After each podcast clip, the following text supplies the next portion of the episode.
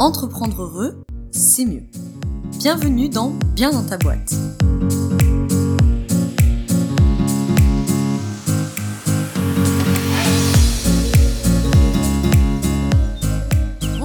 Bienvenue dans ce nouvel épisode du podcast Bien dans ta boîte. Aujourd'hui, on se retrouve avec un épisode du hors-série GDA pour galère d'accompagnants. Donc ce sont des épisodes précisément et spécifiquement euh, destinés aux professionnels de l'accompagnement déjà installés ou euh, pas encore installés, professionnels de l'accompagnement au sens large de la relation d'aide, coach, consultant et consultante, formateur et formatrice, thérapeute en tout genre, naturopathe, sophrologue, énergéticien, euh, thérapeutes familiaux, enfin bref, tout ce que vous voulez. À partir du moment où vous accompagnez des humains, vous êtes à peu près au bon endroit. Dans ces épisodes, je te remets dans la description le lien vers les 10 premiers épisodes de GDA. Aujourd'hui, on est dans GDA 12.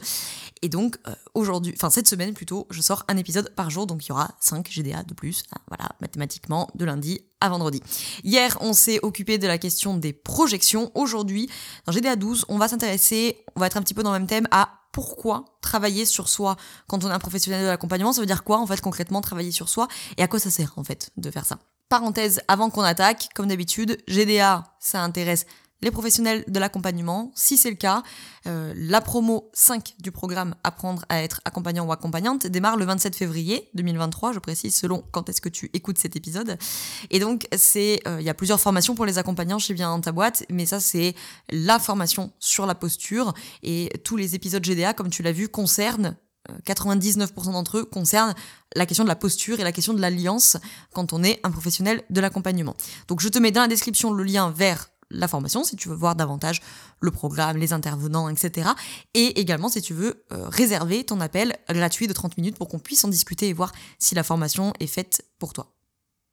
Alors, pourquoi travailler sur soi? Déjà, je t'invite à, si tu ne l'as pas fait, à écouter l'épisode d'hier sur les projections parce que c'est quand même très très lié et c'est le premier point que je voulais aborder aujourd'hui comme ça je vais passer un peu plus rapidement euh, puisque je l'ai abordé plus longuement euh, hier, sur cette question des projections. Déjà, pourquoi travailler sur soi? Parce que plus j'ai travaillé, entre guillemets, sur moi, au sens plus j'ai farfouillé, plus je me connais, plus j'ai déconstruit, plus j'ai remis en question, plus j'ai éclairé mon vécu, mes croyances, mes constructions du monde, mes valeurs, mes émotions, mes systèmes, etc., mieux je suis capable de gérer les projections que je fais sur mon euh, bénéficiaire. Et comme on l'a vu euh, hier dans GDA 11, en tout cas, si euh, tu écoutes pas ça euh, particulièrement à la suite, dans GDA 11, c'est les... quand je suis en train de projeter sur mon bénéficiaire, ça ne peut que amener des problèmes dans l'accompagnement. Alors évidemment, quand c'est une fois, c'est pas, pas très grave, on est d'accord. Hein.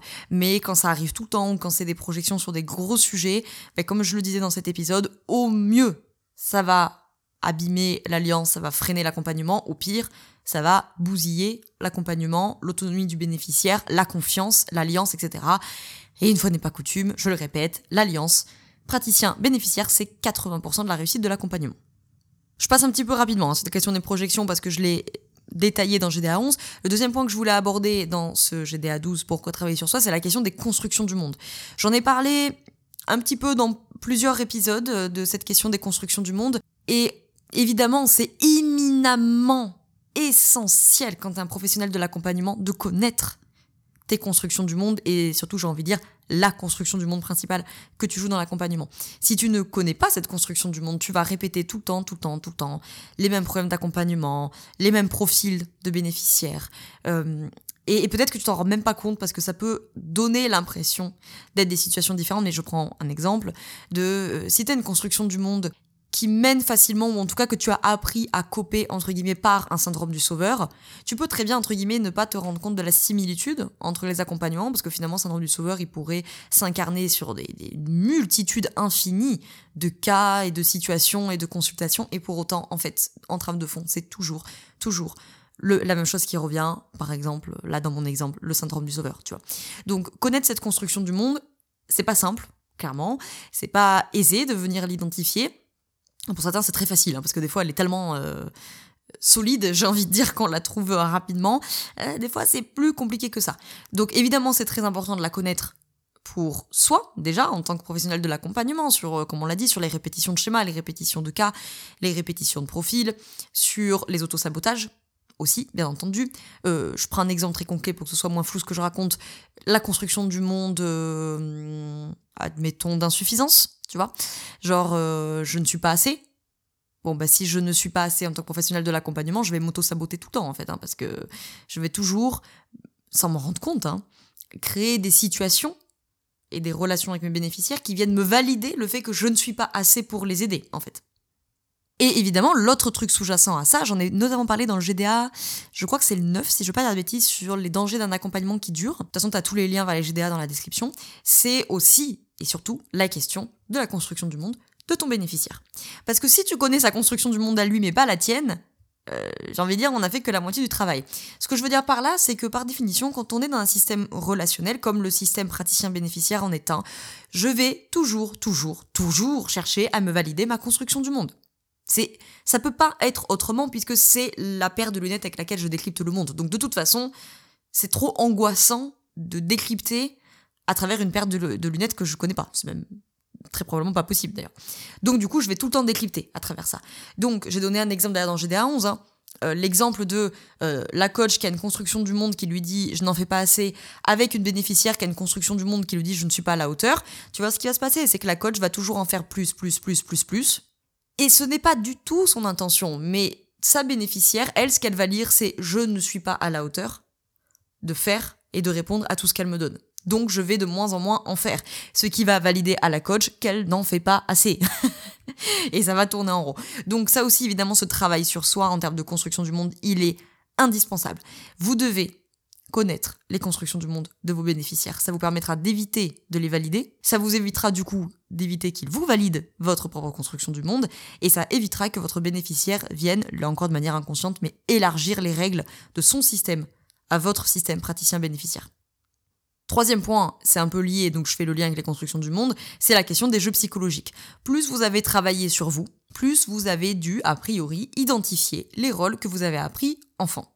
Je refais pas tout euh, le blabla sur le triangle de Cartman, je te mets le lien dans la description euh, pour mieux le comprendre, ce triangle de Cartman, si tu veux en savoir plus. Mais les jeux psychologiques euh, vont en grande partie se lier avec ça. C'est posture du bourreau, posture de la victime, posture du sauveur. On passe par les trois rôles, hein, tous en tant qu'humains, mais il y a généralement un rôle principal que vous avez appris enfant. Je refais pas l'explication de pourquoi vous vous êtes retrouvé à prendre ça, etc. Mais vous devez savoir, en tant que professionnel de l'accompagnement, et puis, euh, parenthèse, mais même chose, comment tu veux amener ton bénéficiaire à l'identifier si toi-même t'as pas identifié chez toi, tu vois, bon. Donc, c'est primordial que vous sachiez, en tant que professionnel de l'accompagnement, quel est votre rôle principal, c'est-à-dire quelle est la posture, entre guillemets, un petit peu réflexe sur laquelle vous avez tendance à aller dès qu'il va y avoir une tension, dès qu'il va y avoir un conflit, dès qu'il va y avoir un, un déséquilibre, un petit chamboulement tac, je vais avoir le réflexe d'aller sur ma posture du sauveur, sur ma posture de la victime, sur ma posture du bourreau. Bon, voilà. Ça peut être intéressant, évidemment, bien sûr, de connaître votre posture secondaire aussi, celle que vous utilisez le moins, et évidemment, évidemment, de savoir qu'est-ce qui vous fait aller sur cette posture, et surtout, évidemment, comment, au mieux, ne pas y entrer du tout, euh, au, pire, entre guillemets, comment en sortir. C'est la même chose que comment tu veux apprendre à ton bénéficiaire à ne pas être en position de victime si toi-même t'as pas appris à quitter ta place du sauveur. Par exemple, je dis sauveur parce que très souvent, les pros de l'accompagnement euh, ont souvent cette posture-là de prédilection, mais pas tous, hein, je précise, pas tous. Notamment dans les élèves de formation, j'en ai plein qui sont pas des hum, sauveurs, entre guillemets, de prédilection. Mais c'est vrai que très souvent, la posture d'accompagnant est souvent une posture de sauveur. Donc voilà, admettons comment tu vas accompagner ton bénéficiaire à sortir de sa posture de victime si toi-même tu ne sais pas encore sortir de ta posture du sauveur? Et donc, c'est la même chose, c'est-à-dire comment tu veux euh, transmettre, apprendre à ton bénéficiaire à être sur sa posture de l'adulte, c'est-à-dire autonome et responsable, on en parlera dans le GDA de demain, justement, si toi-même, tu n'as pas appris à être dans ta posture de l'adulte. Et ça aussi, c'est pas, ça se fait pas comme ça en 48 heures d'apprendre à être sur sa posture de l'adulte. C'est tout un travail de régulation émotionnelle, d'acceptation, de prise de responsabilité, etc. Alors, on a peut-être plein parmi vous qui sont hyper au clair avec ça, mais des fois, en tant que professionnel de l'accompagnement, on n'y est entre guillemets pas encore, et c'est important de faire ce travail sur soi. Autre chose sur la question du travail sur soi, c'est évidemment la question des valeurs. Plus tu vas connaître tes valeurs, plus tu l'auras tu les auras pardon identifiées, plus tu vas attirer entre guillemets et donc travailler avec les bons clients. Je mets de gros guillemets à bons clients, mais c'est aussi important pour que tu puisses travailler avec des bénéficiaires qui résonnent entre guillemets avec euh, ce qui sonne juste pour toi. Ça t'évitera aussi beaucoup de problèmes d'alliance. Parce que si après tu te retrouves avec des bénéficiaires qui ont des systèmes de valeurs très différents du tien, alors tu es censé pouvoir travailler, hein, c'est ta capacité de non-jugement, mais forcément c'est plus difficile que quand tu as des gens qui sont euh, dans ton même système de valeurs. Alors quand je dis système de valeurs, je parle pas forcément de... Euh, voilà, je sais pas moi, ton bénéficiaire, il a la valeur de la liberté géographique, toi c'est la liberté d'indépendance. Bon, ok, on est sur le même truc, tu vois. Mais par exemple, si tu te retrouves avec un bénéficiaire qui a des propos très difficiles pour toi, des propos racistes, des propos homophobes ou je ne sais quoi, là pour l'alliance, ça risque d'être très compliqué. Donc évidemment, plus tu te connais, toi, plus tu vas pouvoir travailler avec des gens qui sont alignés avec toi et plus aussi tu pourras anticiper au sens euh, reconnaître, identifier ceux qui ne vont pas l'être et soit les réorienter si tu sens que dès le début euh, vous êtes vraiment trop loin et que l'alliance ne fonctionnera pas, soit euh, tu décideras évidemment de travailler avec eux parce qu'on peut pas être d'accord avec tout le monde, mais euh, voilà, ça te mettra quand même ce petit point de vigilance de il faut que je sois particulièrement vigilant ou vigilante à ma posture parce que je sais qu'avec ce bénéficiaire, il y a des points sur lesquels ça va venir me chercher et donc ce bénéficiaire, il va aussi me faire grandir et me faire avancer. Avant-dernier point dont je voulais te parler sur cette question de pourquoi travailler sur soi, c'est de travailler sur ses compétences d'empathie et de non-jugement. J'insiste là-dessus parce qu'à chaque fois que je dis ça, j'ai beaucoup de professionnels de l'accompagnement en face de moi qui sont en mode ah oui, mais j'ai pas besoin de travailler sur ça. Je suis professionnel de l'accompagnement, donc évidemment que je suis empathique et évidemment que je ne juge pas. Bon, alors laisse-moi te dire que si tu juges, évidemment, nous jugeons, c'est le, le, le, propre de l'humain. Jugement au sens du stéréotype, c'est-à-dire que évidemment que le cerveau humain ne peut pas réfléchir sans stéréotype, ça serait impossible de, de réévaluer constamment toutes les situations, toutes les relations, toutes les rencontres sans, sans schéma que tu as appris au cours de ton existence. C'est quelque chose qu'on voit d'ailleurs dans la première journée de formation sur la question de la personnalité, euh, je, fais un, point de, théorie euh, là-dessus, il faut en avoir conscience. Je veux dire, je crois qu'il faut pas être dans un truc utopique en disant oui, euh, je suis 100% dans mon jugement. Non, bien sûr que tu es dans le jugement. En revanche, être un professionnel de l'accompagnement demande, évidemment, de travailler au maximum cette capacité de non-jugement. Ce qui ne veut pas dire de ne pas avoir de stéréotypes, c'est pas possible. Ce qui veut dire avoir tellement conscience des stéréotypes que j'ai en tête que je suis capable, quand je reçois mon bénéficiaire, d'identifier qu'est-ce qui va être activé. Et essayer d'y mettre encore une fois, hein, c'est toujours la même chose, de la lumière, de la conscience et évidemment du travail de déconstruction. Ça demande énormément d'humilité. Ça demande énormément de venir se regarder en face, c'est pas très agréable, hein, de venir se regarder en face, beaucoup d'humilité, beaucoup d'authenticité et d'affrontement de soi-même pour dire ouais, en fait, je déteste cette partie de moi, mais c'est vrai que j'ai un stéréotype sur les gens qui sont blablabla. C'est vrai que j'ai un stéréotype sur euh, les gens qui font tel métier, sur les gens qui s'habillent de telle manière, sur les gens qui se comportent de telle manière, sur les gens qui parlent de telle manière. Parce que c'est sûr que tu as des stéréotypes, c'est obligé. Donc c'est ça, cette capacité de non-jugement, c'est de transcender ça. Et ça, euh, bien sûr qu'il y a des gens euh, parmi vous, des professionnels qui m'écoutaient, qui ont déjà, il y en a parmi vous qui ont énormément travaillé là-dessus. Il y en a parmi vous qui partent peut-être avec une longueur d'avance parce que euh, comme il y a des gens qui sont très empathiques, eh ben, il y a des gens qui ont une plus grande facilité à ne pas juger, qui sont plus tolérants pour X ou Y raison parce que ils l'ont appris ou quoi ou qu'est-ce. Mais quoi qu'il en soit, ça, demande une véritable hum, vérité avec un grand V, une véritable, euh, un véritable regard sur soi et de porter un regard objectif, c'est pas possible, mais le plus objectif possible sur soi et venir se confronter au fait que, et ouais, en fait, euh, là, j'ai jugé, quoi. Et encore une fois, c'est ok, hein, mais ça se, c'est un travail continu, cette question du non-jugement. Et je dis la même chose pour l'empathie. L'empathie, j'en ai parlé 20 fois, mais l'empathie, ça n'est pas la sympathie. L'empathie, c'est la capacité que j'ai à regarder la situation avec les yeux de mon bénéficiaire. C'est-à-dire, ça paraît simple comme ça, hein, mais c'est pas simple du tout en fait, hein, l'empathie, parce que voir la situation avec ses yeux, c'est voir la situation avec sa construction du monde. Et probablement tu n'as pas la même.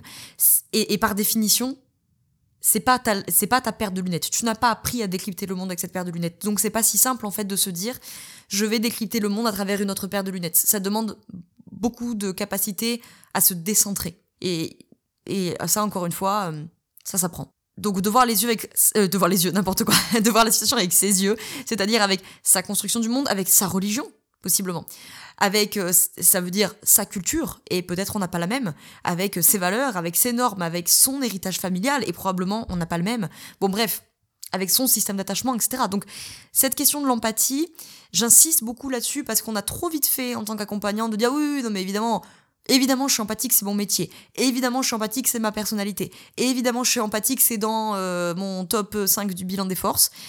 Mais c'est pas le cas de tous les professionnels de l'accompagnement et quoi qu'il en soit, c'est quelque chose qu'il faut travailler tout le temps, tout le temps, tout le temps. Parce que hum, évidemment, être empathique avec les bénéficiaires que tu connais, dont tu as l'habitude, c'est une chose. Être empathique avec des bénéficiaires qui ont des systèmes de valeurs très différents du tien, qui ont des systèmes culturels très différents du tien, avec des bénéficiaires qui ont peut-être des propos, des comportements qui sont très différents des tiens, eh, ça devient un peu plus difficile quand même. Hein.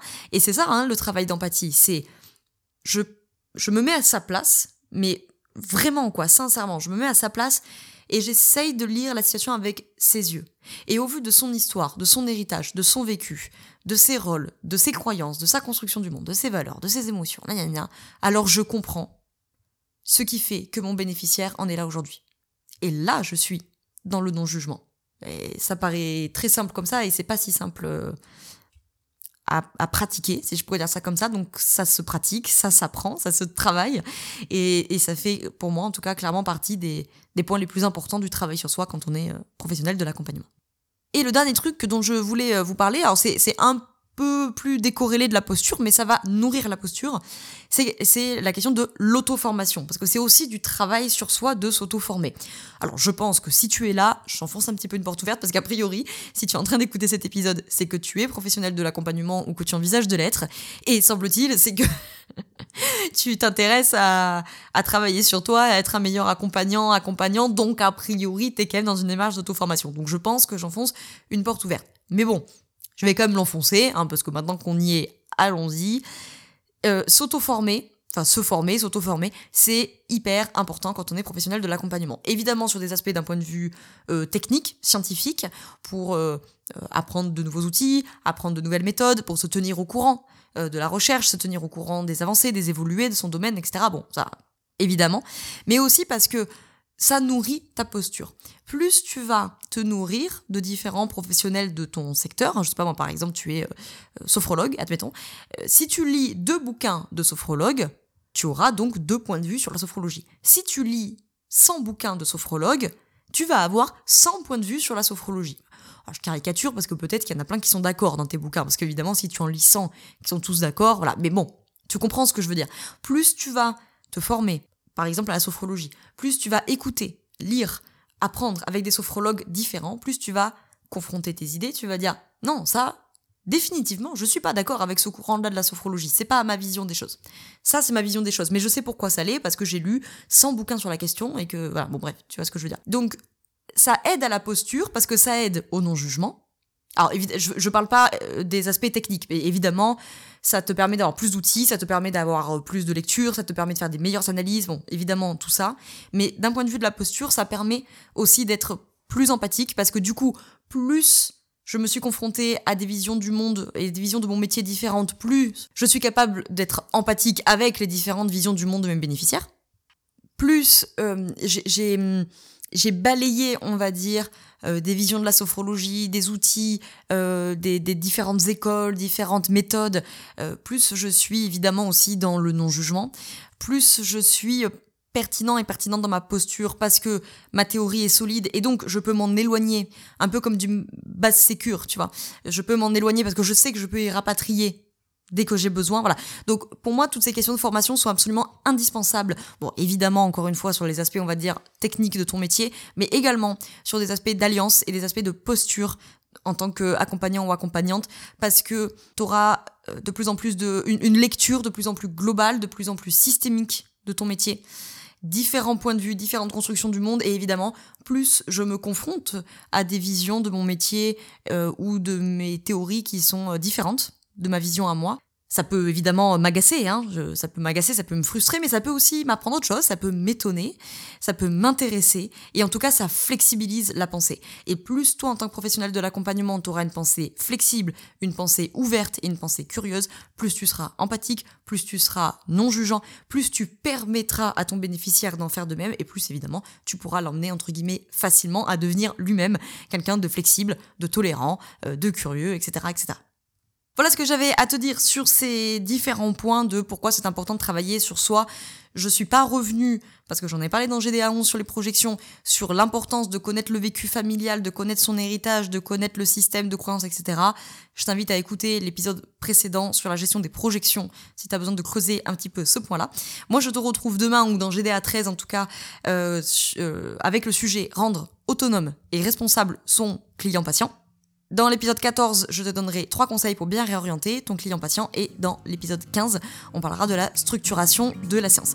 J'espère que cet épisode t'a plu. Si c'est le cas, n'hésite pas à laisser 5 étoiles sur Apple Podcast. C'est rapide, c'est gratuit et moi ça m'aide à faire connaître le podcast et pourquoi pas à partager cet épisode avec un ou une professionnelle de l'accompagnement euh, autour de toi qui, euh, qui selon toi euh, pourrait être intéressé par cet épisode. Je te remercie d'avoir écouté cet épisode jusqu'au bout. Je te souhaite une très belle journée ou une très belle soirée selon quand tu m'écoutes et surtout, je te souhaite d'être bien dans ta boîte. Chao, chao.